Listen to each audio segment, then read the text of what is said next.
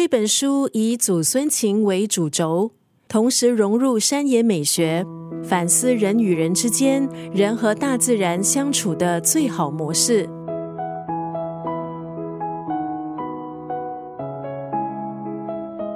今天在九六三作家语录分享的文字，出自这本在全球畅销二十五年的著作《少年小树之歌》。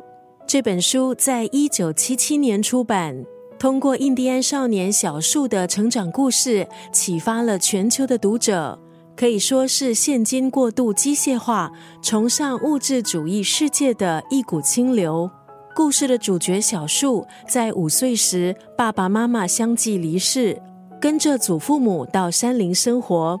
在山林的日子，小树认识了大地之母孕育的美好，从爷爷身上学到了做人的态度，还有人怎么可以和大自然共存。从奶奶口中理解到学习的乐趣，还有心灵健康的重要性。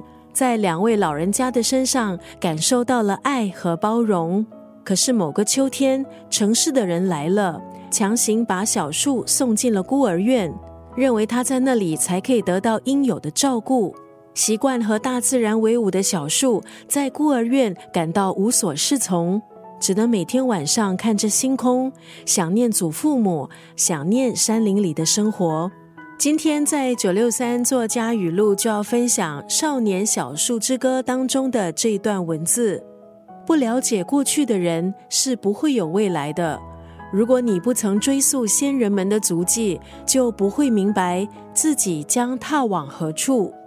人和大自然相处的智慧、亲情的感动、自然美景的细腻描述，构成这一部隽永的文字作品。启迪滋养了一代代读者的内心。不了解过去的人是不会有未来的。如果你不曾追溯先人们的足迹，就不会明白自己将踏往何处。